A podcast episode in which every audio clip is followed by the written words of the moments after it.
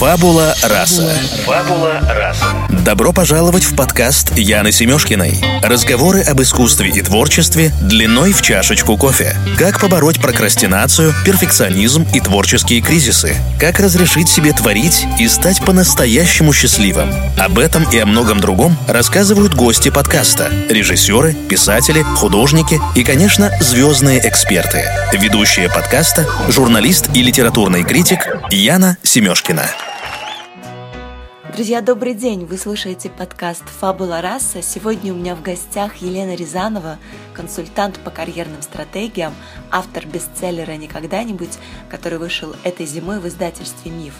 Лена работает со всем миром, живет в Монако, и, конечно, невероятная она по энергетике. Это вы сейчас все сами поймете, когда будете слушать наш разговор. А поговорили мы как раз о том, как выйти из режима «никогда-нибудь» и переключиться на режим «Life is now». Жизнь — это сейчас. Фабула раса. Фабула раса. Мы начинаем по традиции с Блица. В общем, пять коротких вопросов, наверное, которые вам даже знакомы, но на которые вы отвечаете не задумываясь. Готовы? Хорошо. Да, конечно. Здравствуйте, Яна. Здравствуйте все. Готова, готова. В чем ваша суперсила? Хм. Моя суперсила... Я, не задумываясь, сразу получила ответ в людях. В людях, в людях, которые меня окружают, людях, с которыми я, я работаю.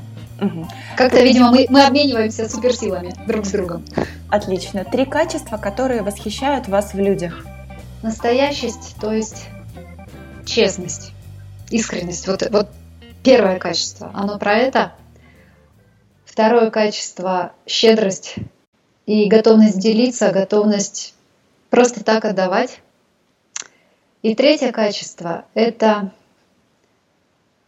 такая, знаете, профессиональная упертость. Это то качество, которое держит ученых годами возле пробирки в ожидании, когда там зародится новая жизнь. И она там может зародиться. Но без этого качества никак. Ваша идея о счастье? Здесь и сейчас. Моя идея о счастье называется Life is Now, как когда-то назывался мой блог, и как когда-то это стало когда-то девизом. Девизом всей моей жизни. Life is Now. Жизнь это сейчас. Море или горы? М-м, море и горы. Я хочу всего. У меня есть и море, и горы, но если предпочтение сейчас обсуждать, то горы, да, горы. Горы больше, чем море. А с какой мыслью вы встаете каждое утро? Что вас заставляет вставать каждое утро? Ха, это очень интересный вопрос. Я, я каждое утро встаю с тем вопросом, Яна, с которым я засыпала накануне, потому что несколько минут после пробуждения это одно из самых-самых эффективных моментов в течение дня, да. И когда Допустим, я ходила и думала, как мне назвать следующий семинар, или как а, мне написать, начать статью туда-то, или с какой истории начать следующее выступление. Я знаю, что с, с этим вопросом нужно поспать, а утром проснуться. Если она первая, если этот вопрос первым придет в голову, то может прийти какой-то совершенно невероятный, потрясающий ответ. Поэтому я утро теперь стою с теми вопросами, с которыми засыпаю. Ой, круто, это прям очень классный лайфхак, спасибо, Лена. Блиц закончен, поэтому мы можем перейти к беседе, спокойной, размеренной. И я хочу задать первый вопрос. Лена, на сегодняшний день вы один из самых известных консультантов э, по карьерным стратегиям в России, несмотря на то, что живете вы в солнечном Монако, и ваша профессия достаточно редкая и диковинная для российского рынка труда. И вот вы, конечно, человек-индустрия, когда произносят имя Елены Рязановой, сразу в голове возникает карьерные стратегии и наоборот. Но это сейчас, это полный триумф личного бренда.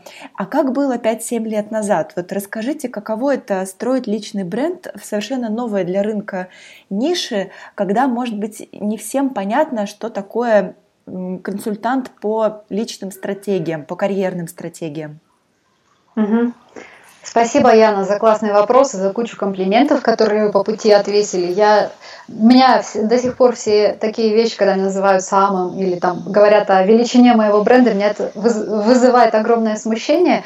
Конечно же, я надеюсь, что я только на взлете и что все еще впереди. Но, тем не менее, я не буду отрицать, что есть уже возможность общаться с большим количеством людей, доносить свои идеи до них. Я думаю, что это самое главное, что происходит, когда у человека появляется бренд.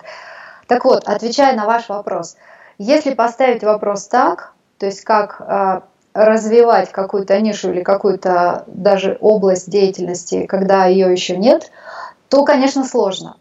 Вот, вот я даже не знаю, как бы я могла ответить на этот вопрос, если бы он стоял именно так. Дело в том, Яна, что я его сразу же перекалибровала этот вопрос, переколбасила на совершенно другой. Но сделала я это неосознанно. Это сейчас я понимаю, что я сделала, а тогда я это не понимала. Я сделала простую вещь. Я подумала, я не буду этим париться. Я буду просто делать то, что я люблю, и делать это так, как я хочу. И вот оно все само выросло. Понимаете? Угу. Да, я, я, я понимаю. Ну, а можете пояснить, да, что сложнее все-таки развивать личный бренд вот в новой среде, да, раскручивая одновременно и себя, и индустрию. Ведь если говорить о вашем конкретном примере, то индустрия менторов, которые а, помогают людям найти себя в профессии, да, профессионально реализоваться, она сейчас тоже начала расти во многом mm-hmm. благодаря и вам что сложнее, да, все-таки развивать э, вот личный бренд в новой среде, раскручивая одновременно индустрию, в которой работаешь с нуля, или бороться за свои профессиональные позиции в так называемом Красном океане, да, в уже существующей узнаваемой нише э, с высокой конкуренцией? Ага, я скажу так, ниша, может быть, была и новая.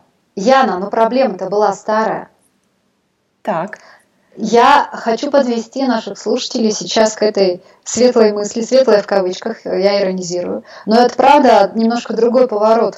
А если мы об этом будем думать так, то нам будет гораздо легче. И я своим клиентам это тоже очень часто говорю. Вот смотрите, Ян, если бы я пришла бы и думала в терминах карьерной стратегии или карьерный стратег или карьерный ментор и так далее, и я бы пыталась внедрить эти термины в умы людей, то, может быть, я со временем и преуспела бы, ну, за пять лет-то точно бы преуспела, но я, опять же, интуитивно поняла, что сейчас неважно, как я буду называться, называться можно как угодно, а главное, я какую проблему собираюсь решать. Эта проблема есть у кого-то в туду листах или ее нет там? Если эта проблема есть, в списках, которые люди пишут себе на Новый год, вопросы, которые они себе задают. Если я вижу эти постоянные кризисы, в которые попадают профессионалы на середине карьеры, то проблема есть, и значит ее можно решать. А уж как при этом называться, это вопрос десятый. То есть понимаете, как я переориентирую вас? Смотрите не на нишу, смотрите на проблему.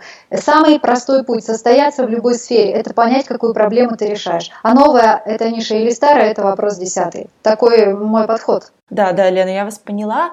И я бы... Но есть и да. вторая часть ответа. Можно я на вторую Конечно. тоже тогда отвечу? Потому да. что в вопросе было вот по поводу Красного океана и по поводу быть первым. Я недавно переслушивала замечательного исследователя Адама Гранта, который написал книгу Originals. Книга про людей уникальных, про проекты, про бизнесы, которые были созданы, такие прорывные. И он там, знаете, делал, э, привел статистику и делал некое исследование по поводу того, а кому проще и кому легче, тем, кто первыми приходят и открывают рынок, или тем, кто идет по следам, то есть улучшает рынок, берет чужие идеи и улучшает рынок. И оказалось, что Facebook появился уже после того, как был MySpace, кстати, неплохая социальная сеть и достаточно популярная, и Friendster, например. А Google появился после Alta Vista и Yahoo, и они же пришли, и они теперь номер один. То есть даже в Красном океане, я считаю, всегда есть возможность э, быть. То есть я, я бы не стала это ставить основным препятствием для выхода к людям со своей темой, со своим проектом. Когда а, человек начинает свой карьерный путь или вдруг, если он находится а, в позиции профессиональной развилки, когда хочет поменять то, чем он занимался долгое время, сменить сферу деятельности, то очень часто он сталкивается с синдромом самозванца, и вы об этом очень часто говорите. Вот можете для наших слушателей еще раз пояснить, что это за синдром Яна, это, знаете, такое ощущение, которое складывается из нескольких элементов. Например, привычка постоянно сравнивать себя с другими. Поверьте, для этого не нужна высококонкурентная среда, для этого годятся даже вполне эфемерные образы, о которых человек когда-то читал. Допустим, человек говорит, я бы хотел а, работать в области сейчас даже не знаю, какую, как, какая бы пришла в голову. И в этой области, допустим, есть яркие персонажи. О, допустим, тайм-менеджмент. И человек говорит, и вот я знаю вот этого человека, там Глеб Архангельский работает в тайм-менеджменте, и я никогда, никогда не дорасту хотя бы до половины его крутизны. Ну и все. Идет такое сравнение, обесценивающее сравнение, и эта привычка, она не воспитывается конкурентной средой. Среда здесь ни при чем. Она воспитывается комплексами, да, обусловлена какими-то комплексами?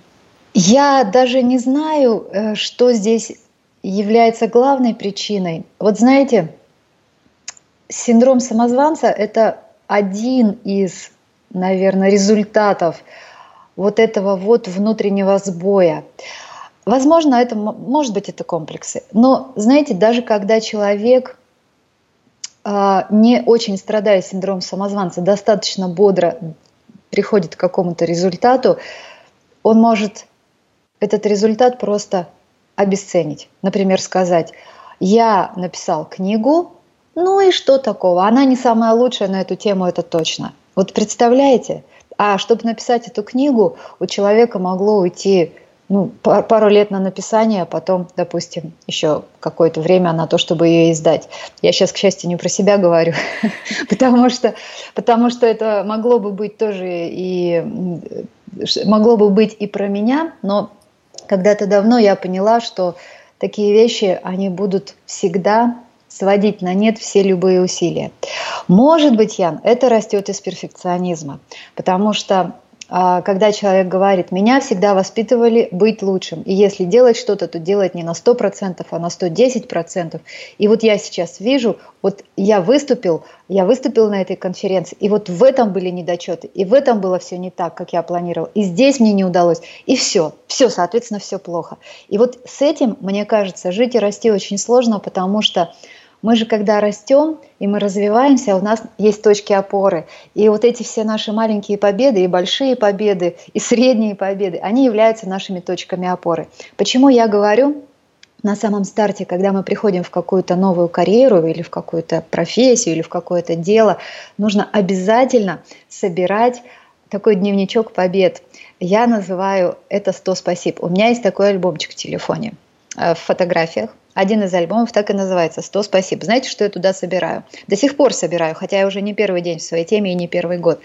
Допустим, мне приходит письмо от кого-то, кто пишет мне спасибо за книгу и пишет, почему она для него сработала. Я всем своим читателям в книге э, предложила писать мне и дала свой адрес. И люди мне рассказывают колоссальные истории. И так вот, приходит это письмо. Что я делаю? Я после того, как это письмо прочитаю и отвечу человеку, я обязательно делаю фотографию экрана, и сохраняю в этот альбом. Или, допустим, какие-то комментарии к выступлениям, или классные фотки с выступлений, когда, вот знаете, я чувствую, что я там была просто полна энергии, и все такие штуки, или даже это могут быть комментарии в Фейсбуке, где-то что-то такое, что напоминает мне о том, что я делаю что-то классное и делаю это неплохо.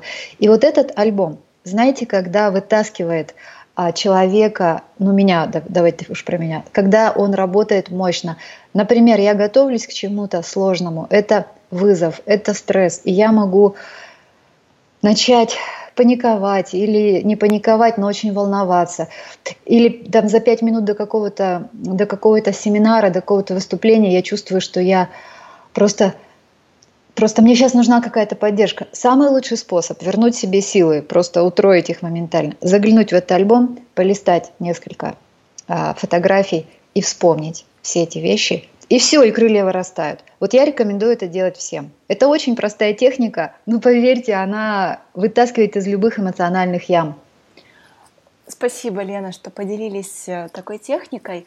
А вы можете рассказать, чем режим аватара, о котором вы рассказывали, и это ваш термин, да, который вы ввели на, по-моему, конференции веб-сарафана, от синдрома mm-hmm. самозванца. Потому что есть какие-то пересекающиеся моменты, но есть то, что значительно отличается. Можете для наших слушателей пояснить? Это было действительно выступление, и перед этим выступлением мне пришла, пришел вот этот образ, пришли два эти образа и натолкнули меня на эту идею два выступления, которые я видела на одном из саммитов. Первое выступление, я там даже указала имя, это был Максим Ильяхов, который говорил на тему текстов. Максим Ильяхов – это великий человек, он автор книги «Пиши, сокращай». Под великий человек, я не, это не ирония, это, мне кажется, потрясающая карьера, он мастер. Так вот, он выступал, и знаете, Яна, он был не в самой лучшей форме, в том плане, что он был явно простужен, он болел, он сипел, он хрипел, он швыркал носом. А, и голоса-то у него практически не было. И вот он, значит, так вот выступил, и это было мега выступление. Я исписала кучу там листочков, когда я его слушала. Это было очень полезно. То есть он вышел так концентрированно, выдал пользу, потом попрощался и ушел. А после него выступал парень. У него тоже была очень интересная тема, и парень был, судя по всему, не случайен в этой теме, но было совершенно другое ощущение – Э, ощущение даже не потому, что он был супер круто одет, у него был идеально поставлен голос. То есть он был просто такой картинка. Но все, что он говорил, он как будто бы, вот знаете, как будто бы готовил нас к последующей покупке. Mm-hmm. То есть было ощущение, что он не просто пришел отдавать, а он пришел показать себя, он пришел, чтобы потом Э, с ним захотели продолжить сотрудничать. И он очень старался. Вот именно вот, вот эта цель просвечивала. И я подумала, что надо же... А, а, и закончил он тем, что он сказал, и вот тут у нас скоро будет там серия вебинаров, что-то еще, ну, в общем, куда-то позвал. И ушел. И тоже было вроде как полезно. Но вот соус-то был совершенно другой. И я подумала, что то, что отличает этого парня от Ильяхова, это то, что Ильяхов явно находился в режиме мастера, а парень находился в режиме аватара.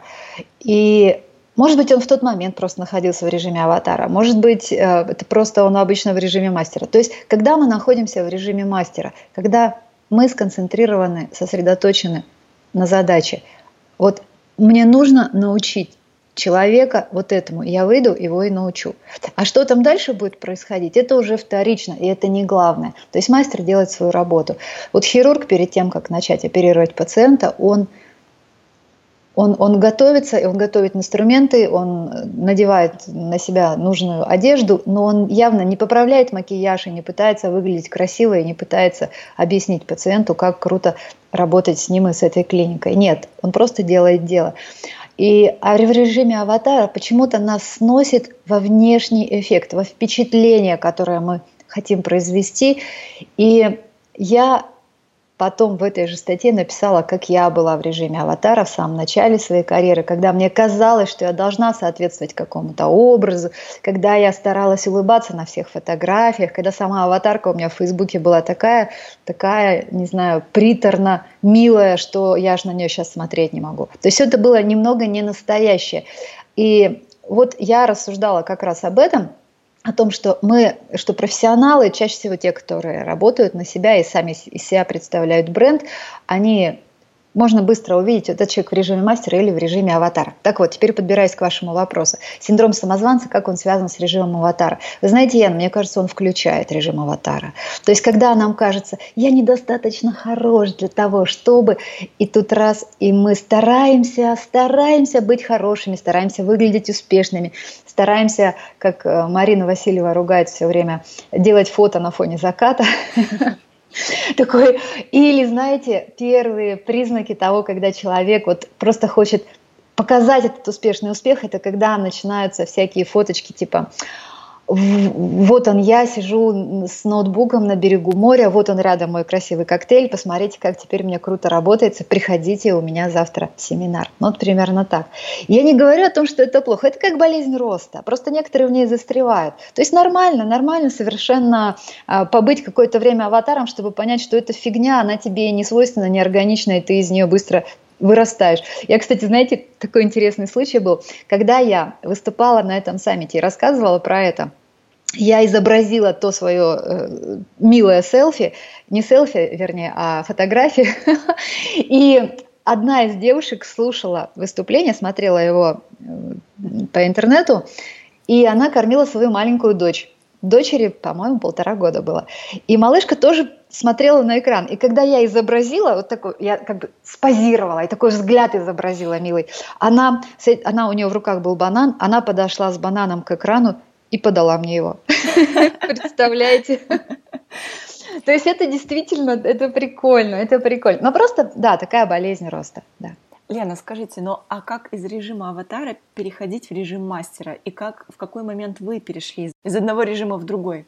Как только ты становишься сосредоточен на задаче, и, в общем, ты понимаешь, что все остальное это уже просто это, это уже не важно. Ты перестаешь читать об успехах других людей, ты перестаешь считать, сможешь ты не сможешь заработать на этом деньги. Ты просто занимаешься своей работой. Вот и все. И все остальное, как ни странно, сразу же вокруг начинает нарастать, вырастать, и правильные люди к тебе приходят, и ты уже не пропадешь, потому что ты занят своей работой. Вот я хочу сказать, вот смотрите, мы когда приходим, там сейчас сегодня какие-то медицинские примеры, мы когда к доктору приходим, он не заботится о том впечатлении, которое он на нас производит. Он просто занимается нашей проблемой, правда же?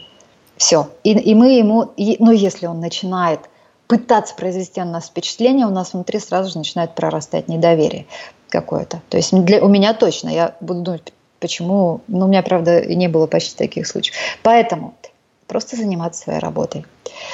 И в режим самозванца или в режим вот этого вот внешнего впечатления нас – может снести любой, любой стресс. Допустим, я помню очень хорошо случаи, когда ко мне приходили люди, а я еще тогда первый, там второй год была в своей, в своей нынешней области, я имею в виду в своем нынешнем статусе, в области своей уже давно. И я, знаете, Ян, перед встречей с этими людьми мое сердце уходило в пятки, потому что это были очень крутые люди из разряда тех людей, за которыми я там читала, которых я читала, чьи книги у меня могли стоять на книжной полке. И я думала, господи, чем же я могу помочь этим людям? И я начинала думать, так ли я говорю, так ли я выгляжу, как настоящий профи, такой мега-профи, к которому бы они пришли и не пожалели бы. И вот, к счастью, перед самой первой встречи с таким человеком я вдруг меня осенило, а вообще он с какой проблемой ко мне придет? Ведь он же придет за решением. Он же придет не на меня любоваться и не восхищаться моими умственными способностями, он просто придет за решением. И все вернулось на свое место. Я отложила в сторону все размышления о том, как я выгляжу, умные ли я вопросы задаю. Я взялась, э, не знаю, потерла лоб и взялась за задачу. Все, и все получилось. Здорово, Лена. А вы не раз признавались, что с детства мечтали стать писателем, и не так давно эта мечта осуществилась. Вы стали автором бестселлера «Не когда-нибудь», книга, которая вышла этой зимой в издательстве «Миф». А расскажите, вот как проходил процесс написания книги, потому что видно, что написана она с большой любовью, и это ваш такой большой авторский проект. Да, это, в эту книгу очень много души вложено. Я, кстати, недавно прочитала интервью одного своего коллеги, который у которого тоже вышла книга в другом издательстве, и он там про свою книгу упоминая сказал, ну, ребят, я слишком занятой человек, чтобы ее писать, ее писали другие люди, но на основе моих материалов. И я подумала, парень, ты пропустил огромную часть своей жизни, потому что писать книгу – это классно. И в процессе написания книги это как отдельный проект, вот как, отдельный, как отдельная работа, как отдельный проект вообще, вот отдельный совершенно со своим началом, со своим концом, со своими э, промежуточными всеми пунктами. И на этом проекте, Яна, я как будто бы пережила вход в новую карьеру, и совершенно все симптомы входа в новую карьеру я там ощутила. И там же точно я испытала давно уже не испытанные, не испытываемые мною ощущения эмоциональных горок, которые вроде как уже затираются, когда ты в своей стабильной теме, и ты уже понимаешь, что ты в ней крут. Сейчас я расскажу, и те, кто нас слушает, наверняка во многом себя узнают. Когда я когда появился замысел, я поняла, о чем должна быть эта книга. Замысел-то появился давно, еще в процессе первого-второго года наших перемен, когда сначала мы были в Париже, потом мы были в Провансе и так далее. И я поняла, что то, что происходит на практике, ни, ни разу не совпадает с тем, что написано в книгах не совсем поняла, почему. Думаю, ну, люди же, которые пишут книги на тему, как найти себя, как понять свое призвание, они что, ни разу ничего в жизни не меняли, ни разу не оказывались на дне, ни разу не, не тонули в собственных сомнениях? Может быть и нет, может они просто об этом писать не захотели. Ну, в общем, у меня появилась идея, что а я хочу обо всем написать, как оно на самом деле. И вот когда я таки приступила через несколько лет к написанию книги, первое ощущение, когда появляется идея – идея книги, идея нового проекта, идея нового бизнеса. Это такой подъем и ощущение «Вау! Вот сейчас-то! Наконец! Классно!» И ты такой хватаешь какой-то флаг, мысленно. И носишься с этим флагом там, по, по, по вселенной и думаешь, ура, ура, ура, появится что-то новое классное. А у психологов а, есть понятие эмоциональная шкала перемен, и на пике этой шкалы вот то самое начало, которое называется неинформированный оптимизм. Келли и Коннор этих психологов, они эту ситуацию очень круто описали. И вот, когда возникла идея, я была в стадии неинформированного оптимизма, я говорила, ура, ура, ура, классно, классно, классно, но буквально через несколько шагов эта стадия сменяется другой стадией, которая называется информированный пессимизм. Потому что, потому что оказалось, как только я заглянула, оказалось, во-первых, что на эту тему написано огромное количество книг. И сразу же у меня возник вопрос, а действительно ли миру нужна еще одна книга на эту тему? А действительно ли я так уж и новое чего-то собираюсь сказать? Ну, в общем, куча сомнений, естественно, на этом этапе подкатывает. А второе, а, большое сомнение – это вопрос, а я вообще справлюсь с этим текстом, потому что у меня же нет времени на него, у меня нет времени на то, чтобы писать. Вот возник, и я понимаю, что да, вот уже две недели прошло, я толком даже ни разу не села и не поработала больше часа. Как-то все мыслями, как-то все, там, кусочки мыслей записываешь куда-то урывками, а вот так, чтобы сесть и поработать, и чтобы хотя бы введение появилось или первая глава. Нет, не получается, нет времени в расписании. А если есть время в расписании, то мыслей нет. Ну все, значит, вторые сомнения. И вот так вот накапливается, накапливается сомнения, а потом, допустим, а, смотришь на издательства на разные, и они кажутся такими неприступными глыбами, к которым непонятно вообще как зайти, добраться, и, скорее всего, они все заняты, и, скорее всего, они твою идею не услышат. И, в общем, вот все эти сомнения – это стадия информированного пессимизма, а, которая заканчивается точкой дна, такой точкой, когда Обычно все и бросают свои проекты, если бросают. То есть, когда ты ощущаешь, что да нет, аргументов не продолжать будет всегда больше, чем аргументы продолжать. Аргументы продолжать, они будут такие. Вот хочу, например, продолжать. Хочу это делать. Хочу. Но аргументов против больше. Аргументы против – это статистика успешности книг, там, не знаю, все, все такое. Э, количество уже изданных и так далее. И самое главное здесь просто тупо продолжать. Попробовать дать себе еще один шанс. Что я и сделала, и я решила поэкспериментировать со временем. И я э, опытным путем нашла лучший промежуток времени для работы над книгой – это встать в 5.30 утра и работать примерно до 7. Э, в 7 просыпается вся семья, и начинаются там какие-то движухи Аню в школу, а завтрак и так далее. И у меня получилось выкроить полтора часа в день, а это очень много. Полтора часа в день, представьте, что это каждый день в течение недели, я без выходных писала. Хотя, может быть, и было один-два за это время. И я решила задачу со временем. У меня потом со временем выработались все ритуалы, необходимые для того, чтобы сразу включаться в продуктивный режим. Например, если кто-то будет писать, я думаю, сейчас это очень поможет. Например, на компьютере, э, который был моим рабочим инструментом, не было интернета, я заранее его выключала, зато я открывала текст на последнем абзаце, над которым я работала. И если я просыпаясь, чувствовала, что я сейчас не могу сразу включиться, я тогда открывала свою какую-то статью э, или свой кусочек текста, который был сделан уже круто, и это помогало мне как-то въехать в ритм. Иногда не только свой текст можно открывать, иногда можно любой текст или даже выступление какого-то заряжающего вас человека, и это тоже поможет включиться. И вы знаете, со временем, Яна, это стало очень как-то автоматически. Вот я такая просыпаюсь, такая бреду за свой рабочий стол, и а у меня тут э, уже, значит, кофеварка рядом стоит. Я такая, не, не просыпаясь практически, нажимаю на кнопку, варится моя чашечка кофе, я сажусь, открываю текст, смотрю и начинается. И вот эти полтора часа всегда проходили неплохо. И я написала текст, я даже сейчас не помню, за сколько времени, недолго это было, недолго. Сам, сам по себе текст, вот рукопись сама, была готова за несколько месяцев, и мне даже кажется, за 4 или за 5, как-то недолго. И вот потом стал вопрос, кто будет издателем, потому что до этого времени я ни с кем не контактировала, ни с кем не общалась. Мне сначала хотелось написать и понять, там будет что предлагать или не будет. Вот. То есть вы сами вышли на издательство и предложили свою книгу, правильно? Она уже была готова, да, там на 80%. Понятное дело, что мы что-то переделали, немножко расставляли акценты, но вот как бы да, ее уже можно было прочитать. Угу. В работе над книгой вам помогала Марина Васильева. Вы писали об этом в одной из своих статей. Да. Кстати, как раз а, та, которая повествует про режим аватара. Вот расскажите, пожалуйста, как именно работа с Мариной Васильевой повлияла на стиль, концепцию книги и каково это работать с ней?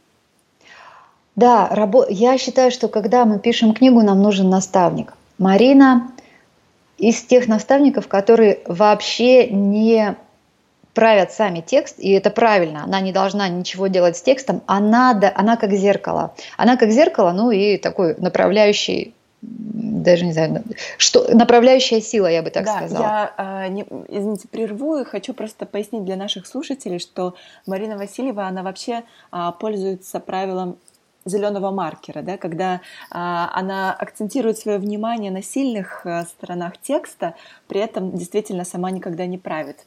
Это такая угу. ремарка, да, спасибо. Угу. Да, да, да. И я считаю, что это прекрасный подход у любого наставника в таких очень сложных, сложных э, задачах, как написание книги. Так вот, Марина была зеркалом, была направляющей силой. И когда я ей, например, присылала следующую главу, она мне присылала свои, свое восприятие. Она говорила, непонятно. Лен, вот тут непонятно. Или зачем ты Э, описываешь, зачем ты записала весь свой диалог э, с этим клиентом, он он, он прям как болото затягивает. Невозможно вообще разобраться, зачем. То есть вот какие-то вещи, которые возвращали меня на землю, потому что всегда же существует вот это вот проклятие знаний, когда нам кажется, что то, что мы пишем, вот они, вот все люди так сразу и поняли, и весь контекст, и все там зашитые смыслы, и все такое. И вот то, что делала Марина, и то, что любой наставник любого писателя, я уверена, делает, это как раз показывает, а действительно, как это воспринимается, как это текст воспринимается. Потом, конечно, бесценными были советы а, относительно того, с чего начинать, какой делать первый шаг. Вот первым шагом было составление содержания, но не того содержания, которое сейчас можно увидеть, как, как оно э, в книге есть, а содержание с точки зрения вопросов. То есть она сказала, на какой вопрос отвечает книга, и потом вот эти подвопросы, которые раскрывают и ведут к решению основного вопроса. То есть сначала содержание было таким, потом оно переделалось на уже такое содержание, то, которое есть. И вот эти все вещи, очень-очень хорошо работали, и, конечно, поддержка, потому что автора накрывает постоянно, и кажется, что пишешь фигню, а потом, начинаешь, а потом тебе кажется, что ты не пишешь фигню, но ты потом начинаешь конфликтовать с текстом почему-то, какие-то внутренние такие противоречия возникают. То есть это все, этого всего много. И я знаю, что сейчас профессия писательских наставников, так ли можно сказать, она, она развивается, в нее приходят новые интересные люди, и я им желаю всем удачи, потому что они действительно делают большое крутое дело. И я очень благодарна, что я этот путь прошла рука об руку с человеком, который знал вообще, как происходит этот процесс. А, Лена, последний вопрос. Совсем недавно вы выступили на конференции TEDx Нева Ривер в Санкт-Петербурге, и вы достаточно часто читаете лекции, проводите вебинары. А почему вам было важно выступить именно в рамках формата TEDx, и а, как это было, как вы на это решились, каково это стать спикером TEDx? Я расскажу об этом а, обязательно. Это было большой это, это, был большой, это было большое событие, такое, знаете, осуществление одной из одной мечты из списка мечт, которые которые должны были случиться в этой жизни. И я до того, как начну рассказывать, хочу сказать людям, которые нас будут слушать, вот когда человек, которому лет 35, 40 или больше, ну или чуть меньше, в общем, когда человек уже взрослый, вдруг приходит к пониманию, что в его жизни что-то не так, что как будто бы вроде все хорошо, он многого добился, он многого достиг, и у него вполне могла сложиться прекрасная карьера, успешная со всех сторон, но, блин, что-то не так, как будто его настоящая история с ним пока не началась. Так вот, Проблема настоящая может быть даже не в том, что действительно что-то не так, и он не на той работе. Проблема может быть в недореализации. Я такое слово не знаю, откуда я его взяла, может, его даже и не существует, но вот оно очень много смысла имеет для меня, и поэтому я его постоянно использую. Что такое недореализация? Недореализация – это отсутствие либо впечатлений, либо отсутствие каких-то очень важных для человека опытов в жизни. Начнем с впечатлений. Впечатление – это большой источник энергии для нас. В моем списке вещей, которые я хочу ощутить, испытать в жизни, а, было выступление на TED или на TEDx. Там же точно было, там же тоже такие вещи, как, например, а, пройти Эль Камино – это такой паломнический путь, по которому очень многие люди сейчас идут. Ну, там не, не из религиозных соображений, просто потому что побыть наедине с собой. Много долго идти пешком, думать о чем-то. Вот я тоже так, такой опыт хочу, такое впечатление хочу в жизни. И многие другие вещи, а, например, выступить на классном радио. И вот этот список, он там не обязательно такие большие вещи, там еще могут быть, не знаю, маленькие, допустим, каждый завести какую-то семейную традицию, неуклонно ее соблюдать и ощущать себя таким, не знаю, человеком, который э, ведет семейные традиции. Какие-то штуки, там, фотосессия у кого-то, или однажды а, прогулять работу и школу и весь день провести в каких-нибудь, не знаю, интересных местах, ко всеобщей радости ни о чем не думать. Вот такие штуки там должны быть. Так вот, эти штуки нам дают энергию. И если в на, у нас есть список, если у нас есть вот такой лайф-лист, в котором 100 таких вещей записано, ну ладно, 50, ладно, 50, ребята, и мы регулярно их а, воплощаем, то вы знаете, недореализация практически маловероятно, потому что когда в жизни человека такие яркие моменты есть, и они еще заранее распланированы, и они ему дают огромное количество энергии, ну, скорее всего, он будет в порядке, он будет заряжен, он будет ждать каждого следующего такого момента, и все будет классно. И второй аспект недореализации, это, знаете, на него чаще всего дают ответ, когда людям задают вопрос, если бы у тебя было пять жизней, кем бы ты был? И люди говорят, ну вот в этой жизни я тот-то, а в следующей жизни я был бы, а, не знаю, арт, а, а, певцом, а в следующей жизни я был бы фотографом National Geographic и так далее, и так далее. И вот здесь вот это я называю такой список непрожитых опытов, то есть непрожитых жизней.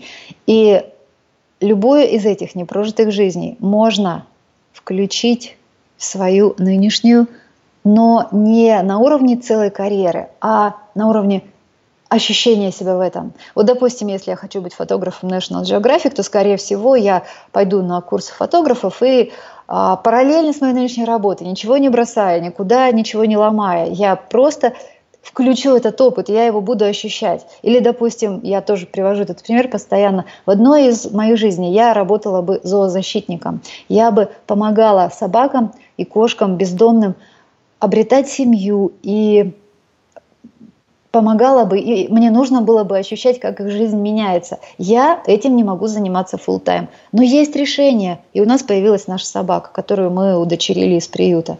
То есть вот эти все вещи включаются, и они жизнь делают наполненной невероятно. Я хочу, чтобы ребята, которые нас будут слушать, об этом подумали и тут же составили два списка. Первый список впечатлений, 100 ощущений, там 100 впечатлений, которые я хочу до конца жизни. Второй список непрожитых жизней и какие аспекты этих непрожитых жизней можно включить сейчас. И, ребята, я обещаю вам самый потрясающий год вашей жизни, это будет только начало. И вашу основную работу при этом можно вообще не трогать и оставить как есть. Потом посмотрите, что с ней делать. Но это уже будете другие вы, поверьте. Так вот, возвращаясь к вопросу. У меня выступление было в списке Яна. Было долго. Настолько было долго, что я даже однажды, когда составляла, когда выбирала четыре фотографии года из желаний, я имею в виду. У меня есть такие на рабочем столе коллажик из четырех фотографий. Самое-самое-самое, что хотелось бы, чтобы произошло в этом году. У меня там, представляете, был, была сцена, а, и на сцене на этой были красные буквы. Ну, то есть это был TED. И я прямо вот ну, потом я подумала, ну ладно, ладно, пока как-то не срослось, ладно. И потом, значит, наступил следующий год, фотография. Э, фотография уже появилась другая. И вот тут, представляете, Питер, питерские ребята, которые организуют TEDx, объявляют, что будет это событие. И меня порекомендовали туда ребята из МИФа. Они сказали, организаторам, вот смотрите, у нас есть автор, который интересен. И ребята со мной познакомиться решили. И сказали, что, о, прикольно, тема классная, давайте, хотим. И так я оказалась среди спикеров. Лена, ну а можете вкратце рассказать о вашем выступлении, о том, как проходит эта подготовка к TEDx, то есть сколько она у вас заняла времени? Потому... Да, конечно. Идея так, этой конференции, она состоит в том, чтобы, сори за тавтологию, ideas was spreading, то есть идеи, которыми стоит поделиться. И мне кажется, у любого человека есть идеи, которыми стоит поделиться. Но, конечно, приглашают тех, кто более-менее на виду. Но я еще раз хочу сказать, у каждого точно есть идеи, которыми стоит поделиться. Так вот, если однажды вас пригласят, то надо сразу настроиться на очень-очень серьезную подготовку. Формат выступления – это 18 минут, и желательно не минутой больше. Это очень компактное выступление, за которое нужно изложить некую очень сложную мысль, и изложить ее так, чтобы она, чтобы не перегрузить никого, и в то, в то же время, чтобы это было некое срежиссированное интеллектуальное действие, так я бы сказала. И вот если вы, ребята, смотрите я сейчас к нашим слушателям обращаюсь, смотрите выступления, у вас есть любимые выступления на Теди, и они кажутся такими легкими, такими э, словами, сказанными с удовольствием. И вот это все кажется такое, как будто человек только что вдохновился этой мыслью и только что решил поделиться и вышел рассказать, то поверьте, это не так. За этим недели и недели подготовки. Вся подготовка начинается с того, что сначала формулируешь ту главную мысль, которая должна быть изложена в течение этих 18 минут. Если главная мысль одобрена организаторами, они говорят, да, это круто, мы это хотим, тогда, соответственно, нужно уже писать текст. Текст пишется сложно. Текст я писала примерно неделю, и я несколько вариантов этого текста просто выбросила в корзину, и в итоге вот сложился какой-то вариант номер 20, наверное, который я отправила тоже а, ребятам и уже тому человеку, который с нами работал. Сергей Гаврилов работал со спикерами, это потрясающий специалист, он работает в Питере, и он занимается публичными выступлениями, вернее, как я понимаю, учит людей публичным выступлениям. Ну и сам он тоже чертовски хорош в этом. Так вот, а, Сергей вернулся ко мне – и сказал, давайте с вами обсудим некоторые моменты, и мы с ним поговорили про логику текста, про еще что-то, какие-то правки внесли, опять же, с точки зрения восприятия. А потом мы назначили дату онлайн-репетиции. Это когда он тоже в скайпе, а я ему делаю, для него делаю выступление, как бы я делала это на сцене. Это страшный момент, потому что, во-первых, нужно играть роль человека, который вышел на сцену перед огромной аудиторией, что до, довольно-таки сложно, когда тебя смотрит один человек, и ты смотришь в глазочек экрана. Как-то немножко так не бьется ситуация, обстановка с тем, что ты должен изобразить. А второе, это, это, это вот как раз такой не знаю, как будто ребенка своего на какую-то оценку привел, не знаю, сейчас должен проплыть твой ребенок на скорости э, энное количество метров, и ты такой стоишь и думаешь, получится у него или нет. Но страшно, просто очень-очень страшно. То есть такой первая вот эта репетиция была очень страшной. Но до нее у меня было примерно 20 репетиций самой собой. Чаще всего я это делала так. Я выходила на террасу, а на террасе у меня есть окна, которые, в которых я могла себя видеть, как в зеркало. И я вставала перед этим окном, а рядом со мной были листочки с текстом, и я репетировала и смотрела за своими жестами, вот почему мне нужно было окно. И я смотрела как бы вот, вот, вот туда, и, и я а, 10 раз, 15 раз, и 20 раз вот за эти несколько дней вот это делала. И это все равно не помогло тому, чтобы текст был прям совсем-совсем родным, не было ни одной ошибки. Я постоянно, опять же, его дошлифовывала, переделывала. В итоге, перед репетицией с Сергеем я уже была в «Долине смерти». «Долина смерти» спикера – это такое состояние, а, оно классно описано в книге TED Talk, в книге Криса Андерсона, который является главным организатором TED, TED всех, TED, главной TED-конференции в мире. И он пишет, что долина смерти спикера – это такое ощущение, когда спикер вдруг понимает, что он никогда этот, эту речь не, не, не сделает идеальной и не сделает ее классной. Она чем-то плоха, она может быть чем-то хороша, но больше плоха, и что-то нужно делать такое, чтобы вот сделать ее качественно лучше, а что делать непонятно. Ну, короче, все, спикер погибает. Так вот, в этом состоянии я репетировала Сергея, но он, тем не менее, нашел очень много плюсов во всем этом, дал несколько ценных замечаний, комментариев, и у меня оставалось буквально несколько дней, пара-тройка дней до того, чтобы приехать, и вот процесс репетиции, мне кажется, не прекращался ни на минуту. У меня еще там был такой сложный список, список э, новых профессий, которые э, люди, скорее всего, не знали, а я хотела немножко расширить их горизонты. И у меня было 25 профессий, которые мне нужно было просто быстро перечислить для того, чтобы они поняли, черт, я, вот надо же, вот это существует, а я даже и не в курсе. И вот как раз идея была в том, чтобы не просто их занудно читать с какого-то листа или там как, перечислять как список, а быстро очень перечислить. Это нужно было знать наизусть, не ошибиться ни в чем. Ну и в общем, я, летя в Питер, шепотом репетировала в самолете, все, все, все как водится. И на утро, на утро события я пришла утром рано туда, до открытия сцены, ребята уже были там, и я сделала полную репетицию на сцене. Мне нужно было это, чтобы почувствовать себя комфортно. И потом уже на самом событии я пришла, когда уже там переоделась в парадное, пришла, и это все далось гораздо проще. И вот знаете, самое бесценное ощущение после такой подготовки – это ощущение, когда страшно, конечно, неимоверно, но когда ты вышел, и ты как будто бы едешь по хорошо знакомой дороге. То есть ты уже знаешь, где какая кочка, где какой поворотик, где какой огонек тебя мигнет. То есть вот это вот невероятно круто. И я сделала все, вот ни слова не забыла, я еще не видела своего выступления, его еще обрабатывают, оно будет скоро, я думаю, где-нибудь, э, можно его будет посмотреть. Но мне у меня было, знаете, ощущение невероятного кайфа. И вот я себе написала на листе подготовки, там на чек-листе на своем Лена, enjoy. То есть ни на секунду не забудь о том, что ты осуществляешь мечту.